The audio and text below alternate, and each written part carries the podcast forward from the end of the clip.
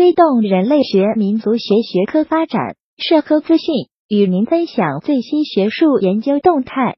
大家好，欢迎收听中国社会科学网音频节目。近日，由中国人类学民族学研究会主办的第十届中国人类学民族学学科负责人联席会议暨首届粤港澳大湾区人类学民族学的新课题会议在广州召开。会议主题为。立德树人与人类学民族学学科建设。国家民委民族理论政策研究室主任、中国人类学民族学研究会副会长马国华认为，进入新时代，人类学民族学学科研究应树立坚持以人民为中心的学科建设理念和为人民做学问的学术发展理念，必须围绕筑牢中华民族共同体意识来展开。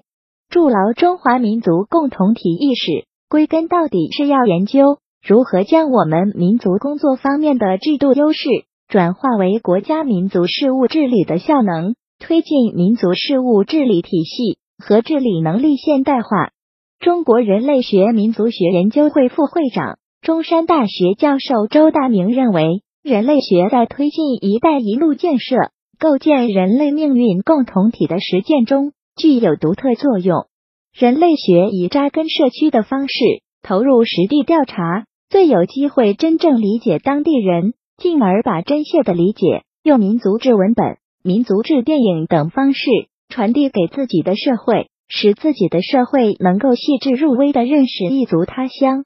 本期节目就到这里。如果您想收听更多音频节目，获取更多学术资讯，请。关注和订阅中国社会科学网，让我们携手共同打造哲学社会科学爱好者的精神家园。感谢您的收听，我们下期再见。